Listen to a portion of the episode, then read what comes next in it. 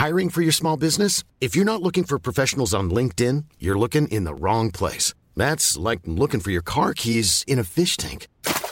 LinkedIn helps you hire professionals you can't find anywhere else, even those who aren't actively searching for a new job but might be open to the perfect role. In a given month, over 70% of LinkedIn users don't even visit other leading job sites. So start looking in the right place. With LinkedIn, you can hire professionals like a professional. Post your free job on linkedin.com slash people today.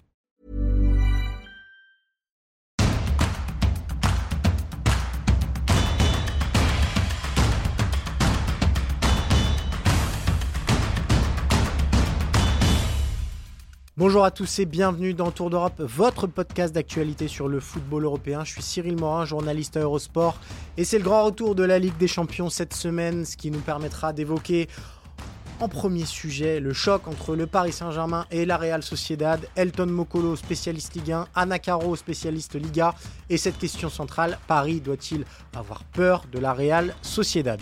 On ira ensuite en Allemagne pour débriefer le choc du week-end et la victoire du Bayern Leverkusen 3-0 face au Bayern de Munich. Leverkusen va-t-il le faire? On posera la question à David Lortolari. Et on terminera enfin par un détour par l'Angleterre Declan Rice a plané sur, euh, la lors de la victoire d'Arsenal sur le terrain de West Ham, 6-0. Et si Declan Rice était la meilleure recrue euh, de l'été euh, en Première Ligue, et même plus loin, si c'était l'un des meilleurs milieux de terrain en Europe, Philippe Auclair nous parlera de son cas. Vous connaissez le topo, Tour d'Europe est à retrouver sur toutes les plateformes d'écoute tous les lundis. Vous tapez Eurosport FC et en prime vous trouverez également le FC Stream Team chaque vendredi. Et si vous préférez la vidéo, rendez-vous sur eurosport.fr pour retrouver les meilleurs extraits de cette émission. Vous connaissez le menu. Alors Tour d'Europe, c'est parti. On démarre ce Tour d'Europe avec euh, notre bonne vieille Ligue 1 et Elton Mokolo. Comment ça va Elton? Écoute Cyril, ça va très bien. Euh, un bon week-end de Ligue 1, encore une fois, un week-end productif avec euh, par exemple un match rocambolesque du côté de la Mosson, enfin une fin de match rocambolesque, un très bon derby euh, de Côte d'Azur.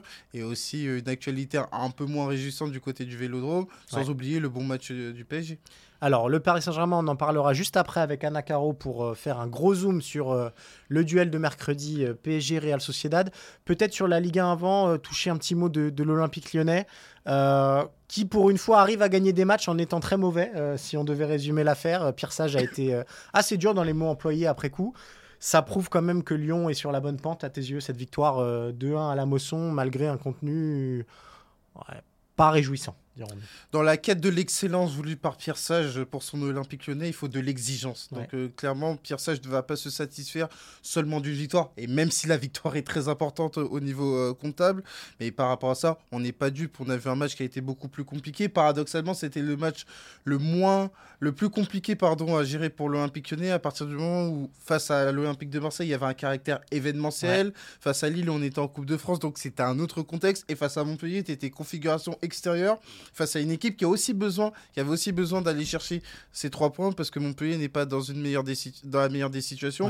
Et du côté de l'Olympique Lyonnais, même si le contenu n'est pas bon, c'est davantage des vertus mentales qui m'ont intéressé parce que à un moment donné, à 1-0, on aurait pu se dire que l'Olympique Lyonnais allait être rattrapé par une certaine fatalité et se dire que encore une fois, on allait perdre euh, des points.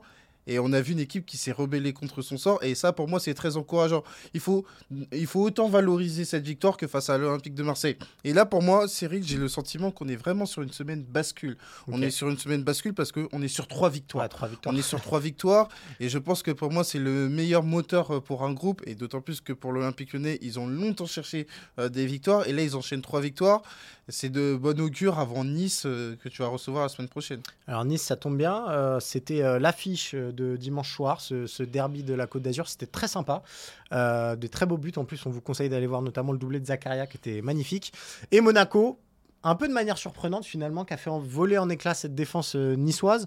Comment tu analyses ce, match-là? Ah mais je l'avais vu venir, je l'avais venir, euh, je l'avais vu venir pour Monaco et c'est ce qui me rend plus en colère par rapport à Monaco et je dis ça de manière euh, très affectueuse parce que après cette grosse sortie de route qui a pour moi qui aura un impact sur la saison euh, du côté euh, de l'AS Monaco. Ils étaient attendus au tournant et qui plus est euh, face à Nice. Donc moi je pense que le groupe s'est repris en main et que par rapport à ça les individualités se sont davantage mise en avant à l'image de Zakaria qui met euh, quand même un doublé. Donc euh, c'est une équipe qui a été dans la réaction face à Nice. Nice qui est beaucoup moins bien parce que c'est vrai que du côté de l'actualité Côte d'Azur, on se focalise davantage sur Monaco, mais on peut pas dire que Nice soit sur euh, la meilleure des périodes. Et donc on a vu un match qui a été enlevé à partir du moment où tu as un but précoce et un très beau but de Zakaria qui a entre guillemets lancé, qui a décomplexé cette rencontre et on a eu une rencontre coup de poing qui se termine à la fin de match avec Monaco.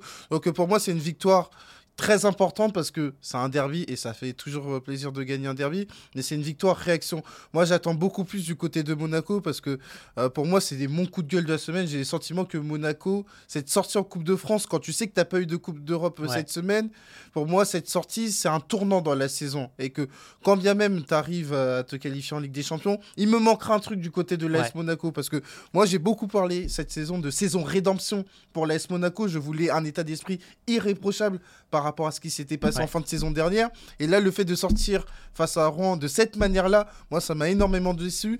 Et je savais qu'ils allaient faire quelque chose contre 10. Mais encore une fois, pour l'AS Monaco, ça ne garantit rien parce qu'il y a d'autres équipes qui attendent derrière, comme le RC Lens. Euh, rédemption, actuellement, c'est pas le mot qu'on utiliserait pour l'effectif marseillais. Euh, un nouveau nul. Alors évidemment, Quentin Merla a fait une passe décisive pour Moon Mania, qui est, le, le, nouvel attaquant de l'OM, mais on en a longuement parlé la semaine dernière. Euh, on ne voit pas encore les prémices d'une euh, révolution, ou en tout cas d'une prise de, conscience de l'OM. Ça coule et presque en silence que, carrément. Ah, ça en est encéphalogramme plat du côté euh, de l'Olympique de Marseille, à savoir qu'il y a guerre de réaction, il n'y a pas de victoire, chose qui est la plus importante. Et quand bien même tu affronté Metz, qui restait quand même sur cette défaite en Ligue 1, à domicile, tu n'as pas été en mesure de réagir. Alors évidemment, il y a un élément circonstanciel très important avec la sortie prématurée de Gigot sur carton rouge à la 31e minute. Et toujours est-il que l'Olympique de Marseille, à un moment donné, mène 1-0.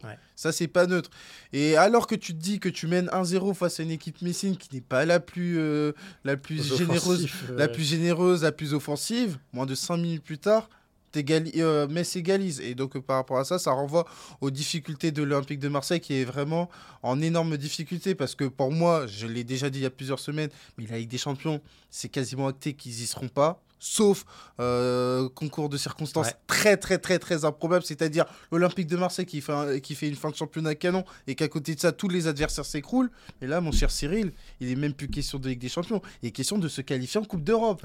Parce que quand tu regardes la dynamique actuelle de l'Olympique de Marseille qui dimanche soir, entre deux matchs de Coupe d'Europe, va se déplacer à Brest. Brest qui sort fâché de son match nul face, à Clermont, alors qu'ils avaient le match bien en main moi je me dis c'est très inquiétant pour l'Olympique de Marseille. Au moment où on se disait qu'ils avaient mangé leur pain noir, ils avaient eu un début d'année compliqué avec euh, des affiches de gala. Là, alors qu'on pensait qu'on était sur des affiches un peu plus modestes, et il y a quand même Brest à jouer dimanche, et ben même là, face à Metz, tu n'arrives pas à prendre des points. Donc c'est très inquiétant pour l'Olympique de Marseille, c'est très inquiétant pour euh, Gattuso, qui pour moi est sur euh, des, 10 jours pour moi qui vont être très très importants pour son avenir. Tu as parlé de Coupe d'Europe, tu m'offres une transition rêvée. On va accueillir Anna Caro pour évoquer le match entre le PSG et la Real Sociedad. C'est le grand rendez-vous de la semaine. Mercredi, le Paris Saint-Germain a rendez-vous avec la Real Sociedad euh, au Parc des Princes. On accueille euh, Elton Mokolo, donc spécialiste Ligue 1, et Anna Caro, spécialiste euh, Liga, pour nous décrypter un petit peu ce match. La première question, Elton, je, vais te la poser directement. Euh, Paris doit-il avoir peur de la Real Sociedad? Paris doit avoir du respect pour la Real Sociedad. Peur, non, parce qu'il faut dépassionner ça, à savoir que ça reste un huitième de finale et je pense que le PSG a de grandes aspirations. Donc, dans cette idée-là, moi, je dirais qu'il faut avoir du respect pour la Real Sociedad qui a terminé première de sa poule, à la différence du PSG. Donc, rien que ça, ça incite à la méfiance du côté du PSG. Anna, même question? Est-ce que la Real Sociedad doit avoir peur du PSG Non, est-ce que le PSG doit avoir peur de la Real Sociedad? Euh, Peur non plus, euh, surtout que la Real Sociedad traverse un moment un peu compliqué. Euh, c'est un peu le meilleur moment finalement pour le PSG d'affronter cette Real Sociedad parce qu'on avait beaucoup vanté au moment du tirage les qualités de jeu, notamment de la Real Sociedad, ses qualités de, en attaque, de profondeur, etc. Et finalement, c'est des éléments que la Real Sociedad a un peu perdu ces derniers temps, surtout là en début d'année 2024. Euh, donc l'avantage est plutôt à Paris. Et même si, comme tu le rappelais, il y a quand même ce classement, le fait qu'ils aient fini premier de leur groupe et dans un groupe en plus compliqué. C'est quoi la tonalité en Espagne autour de ce duel? Est-ce qu'on estime que la Real Sociedad a suffisamment de quoi faire pour faire plier le Paris Saint-Germain? Ou est-ce qu'on se dit quand même c'est un petit peu déséquilibré sur le papier? Euh, non, là, on se rend compte que c'est déséquilibré, surtout si on prend les conférences de presse d'Emmanuel Alguacil. Ces derniers temps, il a préféré prendre un peu à l'ironie euh, la mauvaise passe que traversait son club, euh, parce que il a beaucoup blessé, parce que il se rend compte aussi qu'il y a un énorme manque de chance, parce que la Real Sociedad se crée des occasions, mais n'arrive jamais à, concrétiser. donc c'est un peu une Real Sociedad malade hein, qui va arriver au Parc des Princes et la presse s'en rend compte. Euh, surtout qu'il y a quand même cette grosse interrogation sur la présence ou non de Michael Oyarzabal devant, l'attaquant, le, capitaine et l'âme de l'équipe, comme, comme le dit la, presse espagnole. Et le fait qu'il soit pas là, et qu'il ne soit potentiellement pas là parce qu'il va faire le déplacement, mais avec de très grandes chances qu'il ne joue pas, euh, ça inquiète beaucoup en Espagne. Et c'est vrai que pour l'instant, en tout cas sur ce match aller, euh, l'avantage est, plus à Paris. C'est pas du tout la même équipe qui a terminé première de son groupe, dans un groupe où il y avait notamment l'Inter. Ça n'a pas, elle n'a plus le même visage. En fait, le, la Real Sociedad a eu plusieurs visages. C'est-à-dire qu'en championnat, on avait une équipe qui était très offensive, qui était très efficace, euh, qui, avait, euh, qui dominait totalement ses rencontres. et en, en, Champions, on avait plutôt une équipe très très défensive, avec un bloc très soudé, qui prenait très très peu de buts. Et cette cette euh, question défensive, cette assise défensive, la Real Sociedad l'a toujours, parce qu'ils n'ont pris euh, qu'un seul but sur leurs cinq derniers matchs. Donc euh, il y a quand même cette assurance-là de se dire, euh, la Real Sociedad ne marque plus, mais a toujours cette assise défensive. Donc, le point fort qui a fait la belle épopée de la Real Sociedad enfin, en Champions League, ils l'ont toujours. Il leur manque, par contre, ces buts, parce que, bah, évidemment, si on marque pas de but, euh, c'est un peu compliqué. C'est un petit peu le constat inverse, euh, Elton, pour le, Paris Saint-Germain, qui sort peut-être d'un de, ses matchs les plus probants, malgré l'absence de, Kylian Mbappé dans le 11 de départ face à Lille. Mais on a vu un PSG cohérent, efficace au pressing, plutôt opportuniste avec des individualités qui ressortent. Euh, on se souvient qu'on a beaucoup parlé de la promesse de Luis Enrique tout au long de la saison, de se dire cette équipe va progresser, on va arriver en février en étant prêt. On l'a vu très calme euh, après le match face à Lille euh, samedi. Est-ce que tu sens que Paris va être au rendez-vous? C'est un engagement de Luis Enrique arrivé au mois de février avec une meilleure équipe, une équipe plus compétitive. Et en ce sens, la répétition générale contre Lille a été bonne, parce que même très bonne, parce que Franchement, quand je vois la rotation, je me dis aïe aïe aïe, Luis moi j'avais besoin de voir l'équipe type et pour autant les remplaçants, ou plutôt les remplaçants entre guillemets, ont donné satisfaction. Maintenant, du côté du PSG, je ne veux pas oublier que contre Brest, à deux reprises, que ce soit en championnat et en Coupe de France et face à Strasbourg, le contenu a été plutôt inquiétant. Le contenu a été plutôt inquiétant, donc euh, par rapport à ça, j'ai pas le sentiment que le PSG soit en nette progression par rapport à ce qui avait été annoncé, mais pour autant, j'ai le sentiment que le PSG peut être compétitif parce que ce qui va être demandé, c'est d'être compétitif à l'instant T face à la Real Sociedad. Et donc, euh, moi, c'est vraiment le sentiment qui prédomine, à savoir qu'il y a des choses positives qu'on a vues du côté du PSG, mais on ne peut pas occulter les éléments négatifs, notamment l'organisation défensive, qui m'inquiète au plus haut point. Tu as parlé d'équipe type, euh, c'est marrant, c'est un petit peu compliqué de savoir, surtout au milieu de terrain, quel va être le système retenu par, euh, par Luis Enrique. Derrière, bon, euh, il y a assez peu de surprises attendues, avec notamment Hernandez qui devrait retrouver le, côté gauche et sans doute une charnière Marquinhos-Danilo. Devant, le trio semble établi, Dembélé, Mbappé, Barcola. Au milieu, qui tu vois euh, s'inviter là-dedans euh, Enfin voilà, comment tu vois le PSG euh, sur ce match-là et ce 11 possible? Bah, C'est la principale interrogation, enfin l'une des principales interrogations tout du moins, à savoir l'identité déjà de la sentinelle, parce que c'est un élément qui fait défaut du côté du PSG. Luis Enrique a essayé, à tester des choses, sans pour autant qu'il y ait une solution qui émerge. Maintenant, quant à l'identité du milieu de terrain, je pense qu'on partira sur un milieu avec Zahir Emre, bien évidemment, qui mhm. sera là, ou Garté qui sera également présent. Par contre, quant à savoir l'identité du troisième milieu de terrain, je vais pas m'avancer, mais j'ai dans l'idée que par exemple l'option Marco Asensio, elle n'est pas à écarter. elle n'est pas à écarter parce que je pense que son match contre Lille a été probant et même avec la sélection espagnole, il a déjà été testé à ce poste. Donc je pense que Luis Enrique, il l'a dans un coin de sa tête. Surtout que là, on est sur un huitième de finale aller à la maison avec euh, pas l'obligation, la nécessité plutôt euh, de faire la différence dès le match aller, parce qu'il euh, y a toujours un match retour du côté de la Real Arena, et par rapport à ça, j'ai pas cette idée. Maintenant, tu as Fabien Ruiz, par sa capacité justement à faire un travail sans ballon, c'est un joueur qui est globalement intelligent, qui peut faire la maille, mais à côté de ça, sur l'identité du milieu de terrain, je serais pas autant définitif tu les connais bien, et Fabien Ruiz et euh, Marco Asensio. Euh, Anna, est-ce qu'il y a un des deux euh, que tu vois plus Luis Enrique compatible que l'autre, peut-être? Bah dans ce genre de match, c'est vrai qu'on sait que Luis Enrique a une belle affection pour Marco Asensio. En plus, c'est quand même un habitué des grands soirs en Ligue des Champions avec le Real Madrid. Donc peut-être qu'il va être un préféré. Alors après, le problème, c'est qu'en face, la Real Sociedad, c'est le milieu de terrain, c'est sans doute leur seule zone sûre euh, à présent. Donc euh, peut-être qu'il va vouloir euh, mettre Fabian Ruiz pour avoir davantage le contrôle du milieu de terrain, parce qu'on sait que Marco Asensio va être beaucoup plus libre, alors que le milieu de terrain de la Real Sociedad risque sans doute de prendre rapidement le pas sur celui de, du PSG. Il y a un joueur, ouais, vas-y. Ouais, j'allais bien évidemment, j'avais bien évidemment pardon oublié l'option euh, Vitinia, Vitinia qui est aussi une garantie qui n'est pas à négliger, mais j'ai le sentiment qu'à partir du moment où il y a eu énormément de rotation à ce poste-là, je pense que Louis Cédric va tenter quelque chose. Est-ce qu'il faut surveiller plus que d'autres joueurs euh, un certain Kubo, euh, Anna?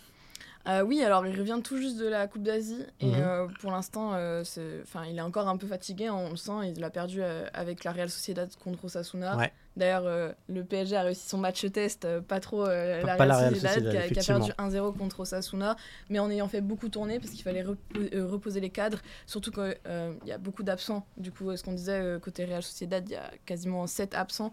donc il y a quand même cette volonté d'avoir des cadres frais. Euh, Takekubo, bah, pour l'instant, c'est vraiment le détonateur de cette équipe. Euh, c'est ça marche encore mieux quand il y a Ander Barinechea, qui devrait être là euh, au Parc des Princes. Euh, et la rencontre va reposer encore plus sur lui dans la mesure où s'il n'y a pas Mikel Oyarzabal, euh, ils vont avoir besoin d'une assurance en attaque parce que les, les numéros 9 remplaçants de la Real Sociedad, que ce soit André Silva ou, euh, ou Sadik. Actuellement, ils sont en grand manque de confiance. Donc, euh, il faut un joueur sur lequel on peut se baser pour avoir cette confiance-là. Et pour l'instant, pour c'est ce qui manque totalement à la Real Sociedad. Mais euh, c'est un joueur essentiel de l'équipe. Et quand il n'était pas là, euh, là, au mois de janvier, comme Amari Traoré, ça s'est beaucoup ressenti avec pour, les, pour la Real Sociedad. J'imagine qu'il faut s'attendre à un bloc bas et plutôt des transitions ou pas spécialement. On peut s'attendre à ça, oui, surtout au Parc des Princes et surtout dans la mesure où justement il manque du monde euh, dans, l'équipe parce qu'il y a aussi l'espoir sans doute de dire bah, au match retour on aura récupéré des forces vives parce que Michael Uerzabal il a pris un coup au genou et il est pas gravement blessé donc il devrait revenir. C'est pareil pour Geraldo Becker, c'est une blessure musculaire mais pas très grave. Euh, et il y en a d'autres qui vont pouvoir revenir, Kiran Tierney aussi peut-être. Donc euh, il y, a, il y a ça, il y a le fait que euh, bah, donc Ander Barineccia est de retour, un, mhm. ailier très explosif. Euh, pareil pour euh, Takefusa Kubo. Donc on peut s'attendre à ça, surtout que oui, ce qu'on disait en Ligue des Champions, c'est vraiment leur force. La Real Sociedad, c'est ce bloc très solide, très compact et qui est capable de, de très bien défendre. Est-ce que ça s'applique, cette phrase s'applique-t-elle au, Paris Saint-Germain, Elton? Est-ce que c'est un bloc euh, capable de, bien défendre ensemble? Ah bah justement, c'est là où j'ai une principale interrogation parce que je l'ai évoqué tout à l'heure, l'animation défensive est la chose la plus préoccupante. On l'a vu face à Brest à deux reprises, on l'a vu face à Strasbourg. Bon, même si on l'a un peu moins vu face à Lille, paradoxalement avec euh, une équipe remaniée, pour moi c'est la principale interrogation parce qu'on sait que du côté de la Real Sociedad, il y a une certaine qualité pour bien ressortir le ballon, il y a une certaine qualité pour se procurer des occasions et ça fait écho à quoi? Ça fait écho à l'incapacité du côté du PSG à justement entraver la bonne marche des attaquants adverses. C'est-à-dire que très souvent, les attaquants adverses sont en position de tir. Et pour moi, c'est pas forcément la meilleure des choses. Encore une fois, on voit un peu trop Donnarumma. Bon, samedi, c'était euh, Keylor Navas, mais ce que je veux dire par là, si on voit trop Donnarumma, c'est que par, par extension, pardon, tu vois euh, les attaquants adverses se mettre en situation de tir. Ça peut poser moins de problèmes en Ligue 1. Par contre, en Ligue des Champions, quand bien même la Real Sociedad est en déficit de but actuellement, moi je dirais pas que du côté du PSG, c'est une garantie de repartir avec un clean sheet à la maison. Et ça, c'est euh, pour moi, c'est euh, une assurance vie pour voyager loin en Ligue des Champions. Donc vraiment, sur l'animation défensive, sur cette capacité justement à frustrer l'adversaire du côté du PSG, on doit être en, en, progression là-dessus. Et force est de constater que moi j'attendais sur les deux mois entre le tirage au sort et le huitième de finale aller, j'attendais cette capacité à progresser là-dessus. Et pour le coup, on n'a pas répondu aux attentes du côté du PSG.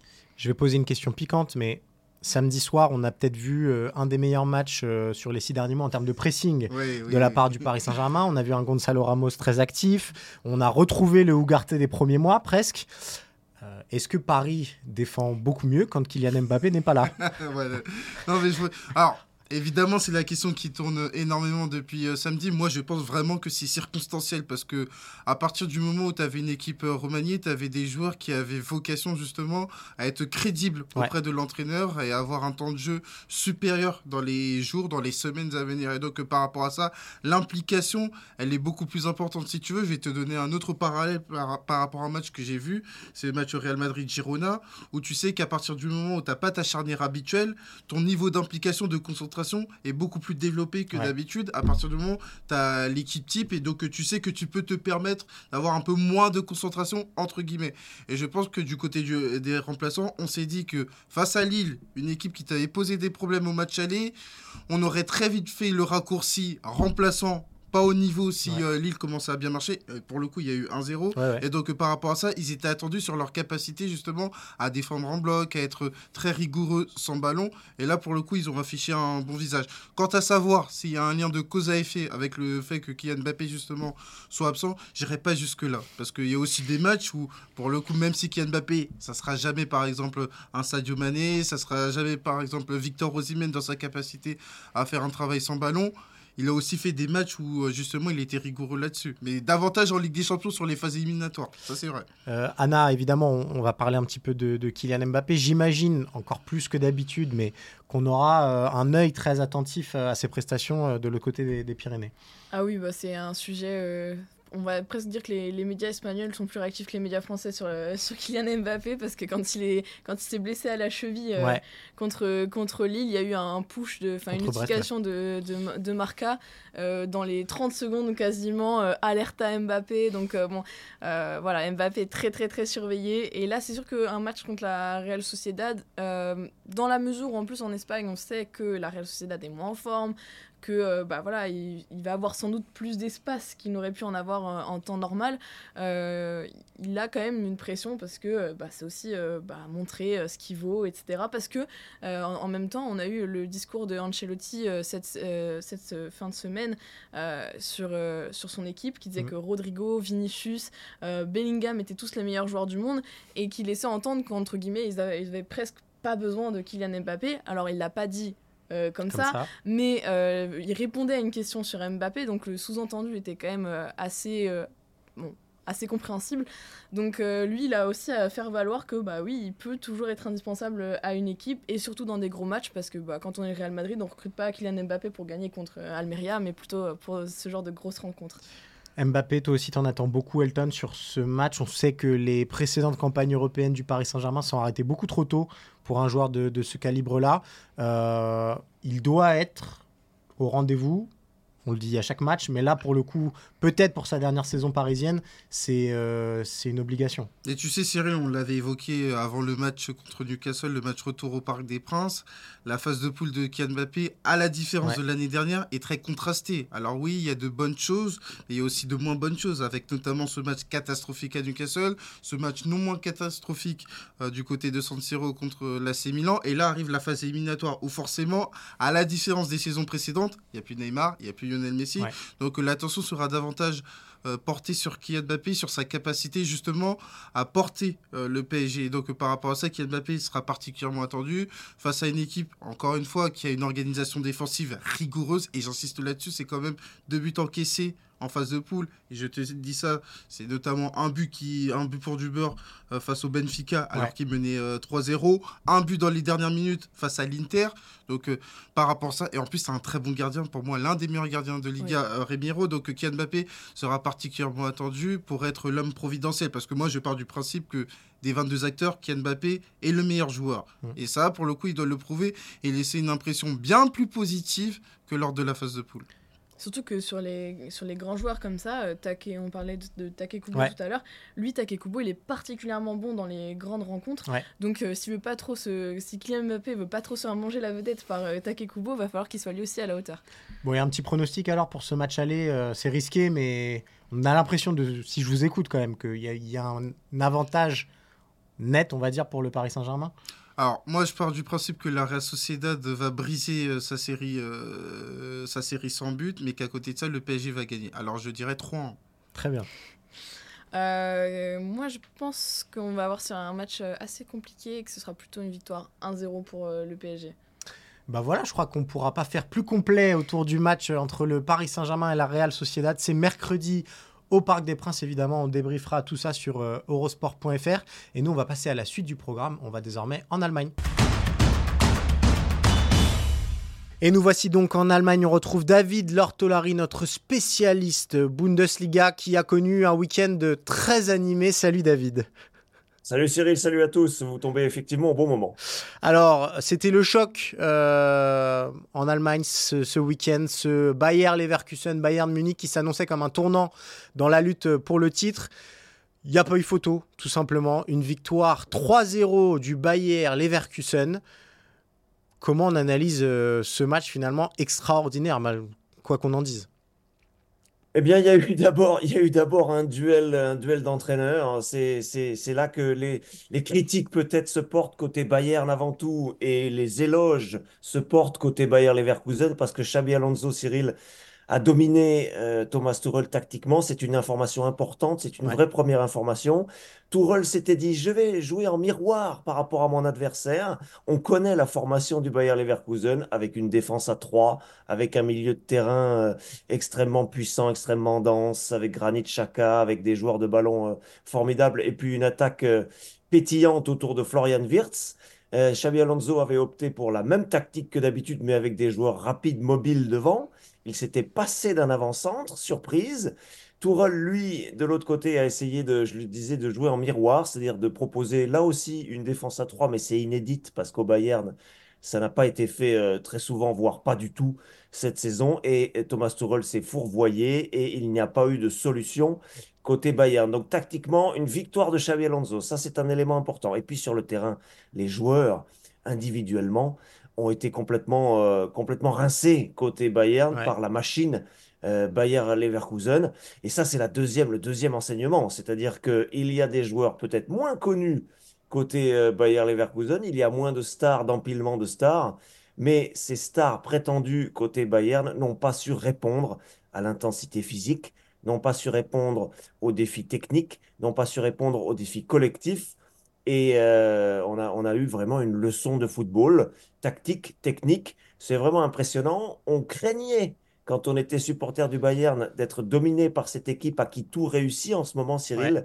Et ça s'est vérifié. On se disait, pour ceux qui étaient euh, des supporters prudents du football allemand, le Bayern sera toujours répondre présent au moment où ça compte, eh bien pas du tout. Il a été dominé dans tous les compartiments du jeu ce week-end. C'était réellement impressionnant.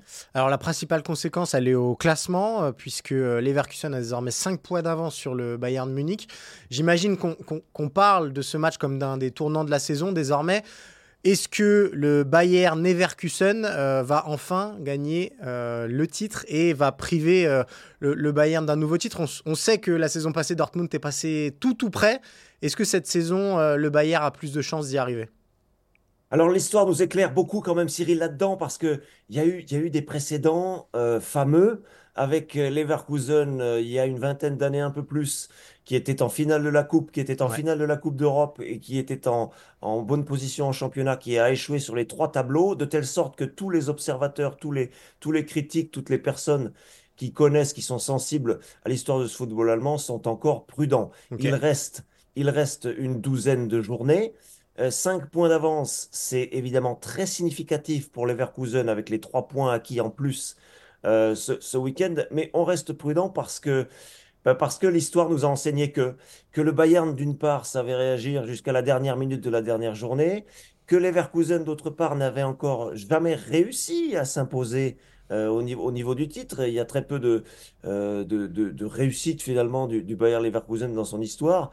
Simplement, ce sur quoi on est d'accord, c'est que le Bayern Leverkusen n'a pas d'adversaire cette saison, que le Bayern Munich est euh, quand même en galère, qu'il n'a pas trouvé de bonne carburation, qu'il n'a pas trouvé d'identité. Je sais, Cyril, que tu vas peut-être souhaiter en dire un mot aussi, mais voilà, on est encore loin du, du, titre final. Aujourd'hui, il n'y a pas d'adversaire pour le Bayer Leverkusen. Il a battu les gros.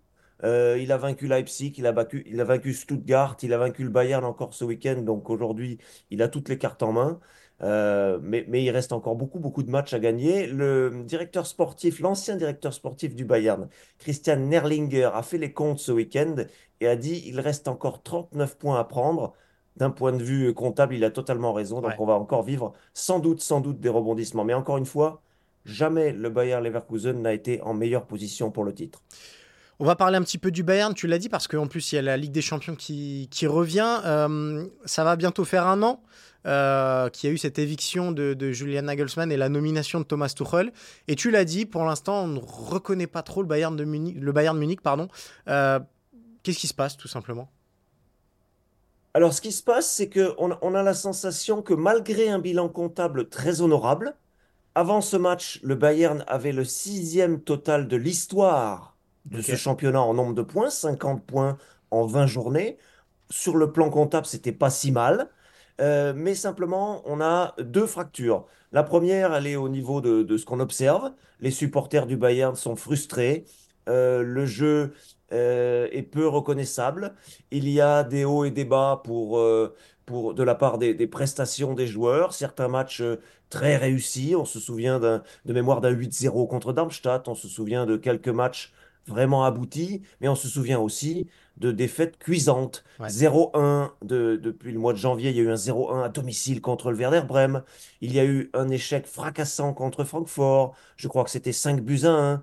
Et puis il y a eu ce match, une impuissance totale contre les Leverkusen.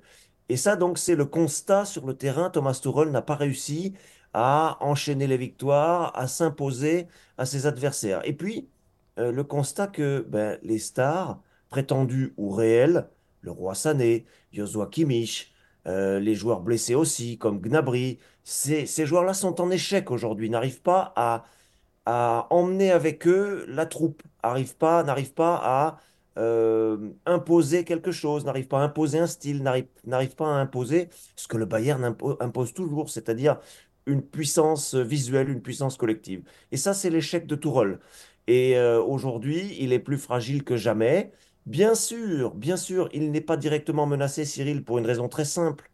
Qui pour le remplacer? Ça, la question, il n'y a pas de réponse.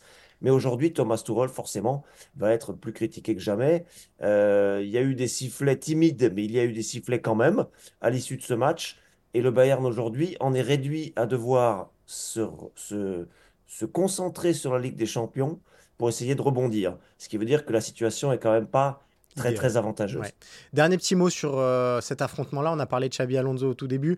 Euh, on sait que son avenir va être euh, très très discuté dans les semaines qui viennent, notamment avec le, le banc de Liverpool qui s'est libéré. Est-ce que c'est de nature à perturber l'entraîneur qu'il est et le club qu'il dirige, à savoir le, le Bayer Leverkusen? Pas du tout. J'ai bien écouté toutes ces conférences de presse avant les matchs, après les matchs. Xavi Alonso euh, montre une espèce de poker face où il est hyper concentré sur le match qui vient, sur la victoire à venir.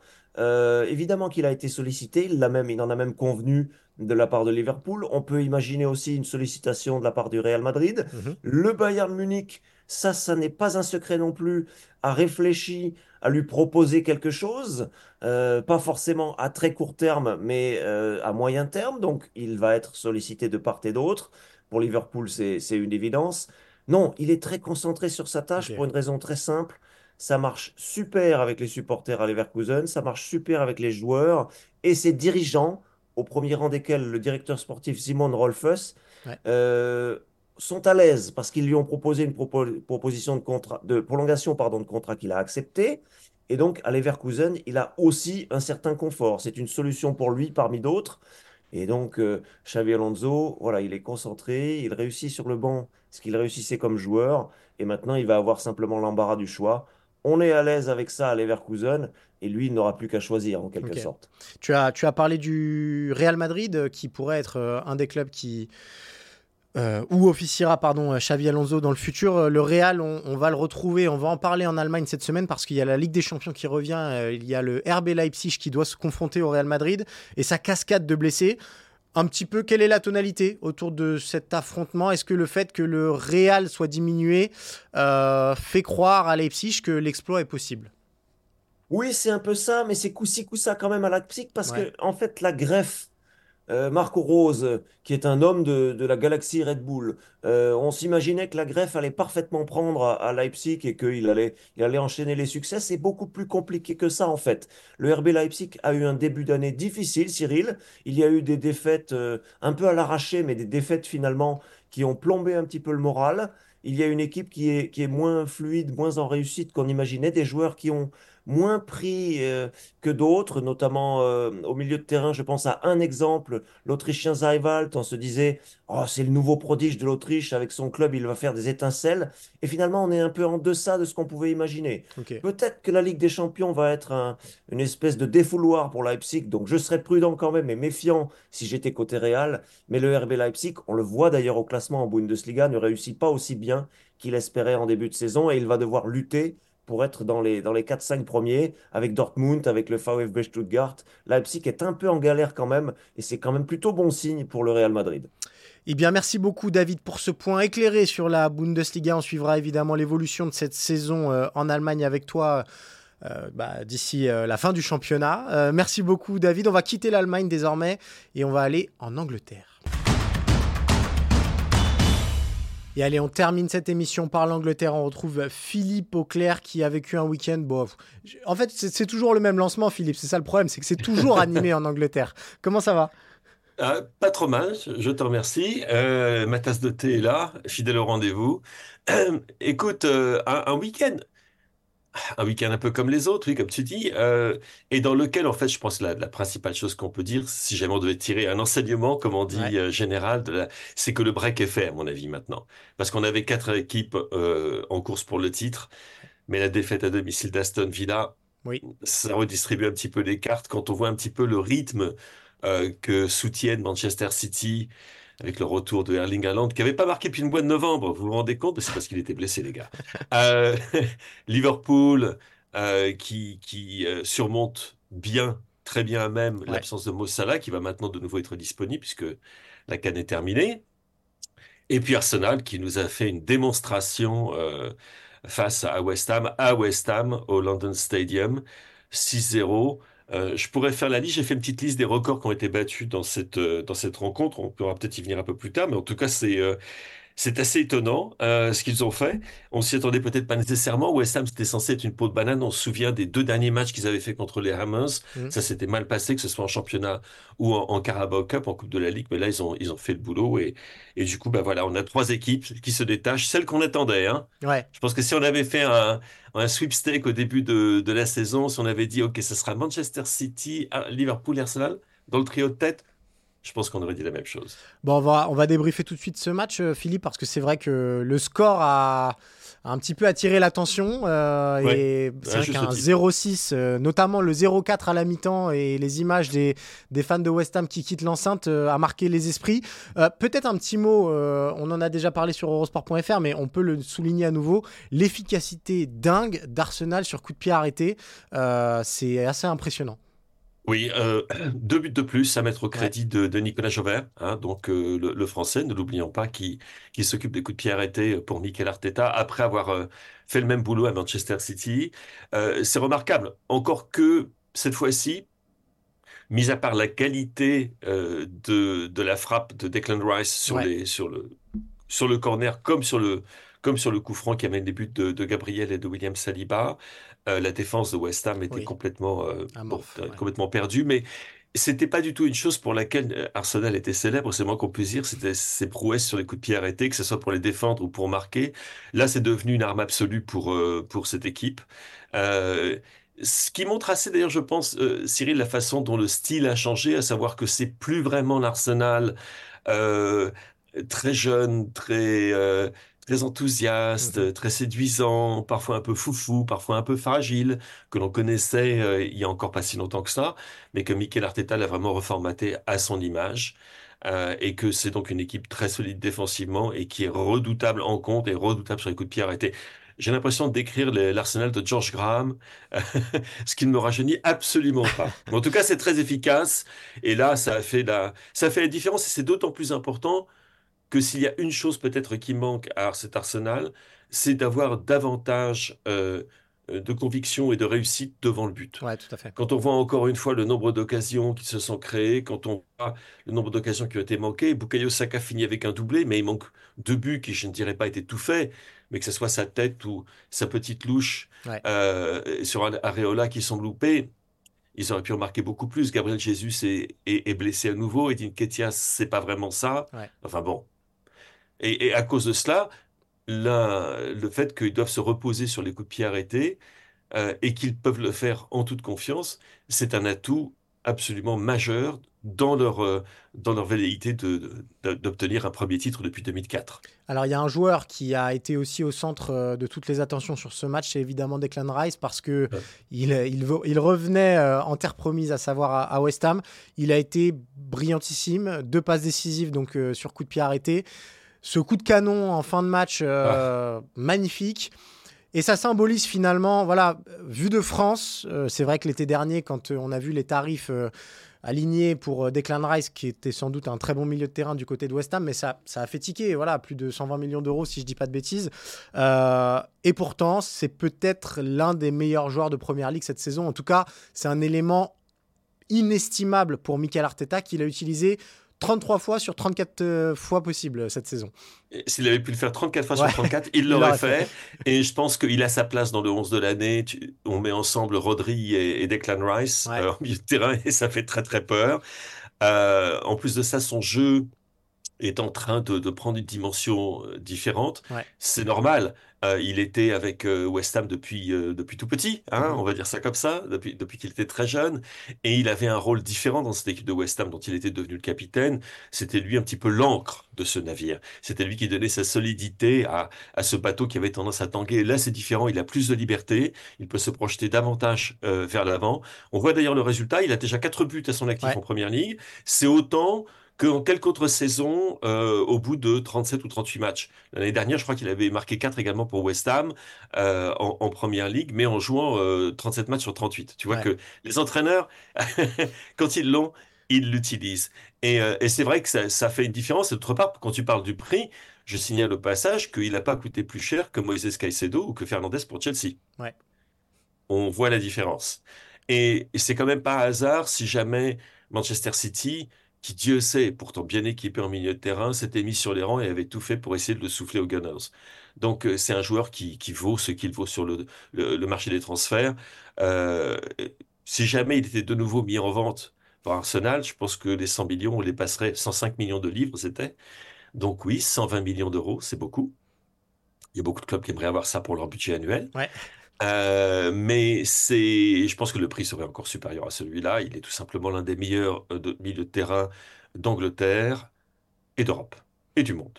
Et euh, raison au passage pour laquelle on en reparlera au mois de juin et au mois de juillet. venir, mais, c'est vrai que la doublette Rice Bellingham au milieu. Oh là là. Ouais, Elle fait peur. Avec, ça fait peur avec, qui sait, Phil Foden en numéro 10, dans, dans, la façon dont il est déployé par Pep Guardiola de plus en plus souvent. Ça fait très, très, très, très, très peur, oui. Il euh, y a une image qui t'a un petit peu énervé, on va le dire, Philippe, ou en tout cas que tu ne comprends pas, c'est euh, bah, euh, les sifflets adressés à, David Moyes de la part des, des supporters des Hammers. Alors évidemment, cette défaite, elle fait mal face à un rival, ça fait encore plus mal, mhm. mais David Moyes, ce n'est pas n'importe qui pour les Hammers. David Moyes, pour commencer, c'est quand même l'homme qui les a sauvés deux fois à la relégation. La première fois, quand il est arrivé en 2017, quand c'était dans la zone rouge et il est parvenu à les sauver. La deuxième fois, c'est lorsque l'expérience avec Mauricio Pellegrini avait tourné, avait tourné vinaigre. Hein. Il arrive, le club était 17e, donc semblait encore une fois sur la mauvaise pente. Il les redresse, il les sauve, etc. Et c'est pas seulement ça. Il leur apporte leur premier grand titre, et un titre en Europe en plus, depuis la finale de la Coupe des Coupes. Euh, c'est donc euh, qui remontait au temps de, nos aïeux. Euh, il, il, il, les fait revenir. il arrive dans un club qui est sur relégation. Il finit avec un total de points, le plus gros total de points de West Ham en première ligue. Il finit sixième, il se qualifie pour l'Europa League. Là, ils sont en Europa League, ils ont gagné leur, ils ont gagné leur groupe. Non mais enfin, on, c'est dingue. Est-ce que ces supporters des Hammers se rendent compte qu'ils soient pas contents, euh, qu'ils manifestent contre je ne sais pas quoi, je, veux bien, mais un petit peu de dignité, qu'ils s'en aillent du, stade. David Moyes lui-même reconnaissait qu'il comprenait leur attitude parce que franchement, ce que, ce que son équipe a proposé était minable. Mais là, là, j'avoue que entendre des sifflets, des chants comme ceux qu'on a entendus euh, au, City London Stadium, moi, ça me, ça me dégoûte et j'avoue que j'ai beaucoup de mal à comprendre l'attitude de ces supporters. Je ne sais pas si tu as fait une analogie entre Mauricio Pochettino et Manuel Pellegrini, euh, mais tu nous l'as appelé Mauricio euh, Pellegrini. Mais c'est peut-être parce que la situation de Chelsea et de Mauricio Pochettino est, aussi désespérante. Ah, mon Dieu. Et eh ben merci beaucoup, Philippe. Il y a la Ligue des Champions qui arrive. A priori, pas trop d'histoires à raconter autour de, de Manchester City qui se déplace à Copenhague. Ça va rouler. Bah, si ça ne roule pas, on en parlera. Ouais, voilà, c'est ça. et eh ben, merci beaucoup, Philippe. Bonne semaine et on se retrouve la semaine prochaine dans Tour d'Europe. À, très vite. D'ici là, euh, portez-vous bien et suivez le football européen.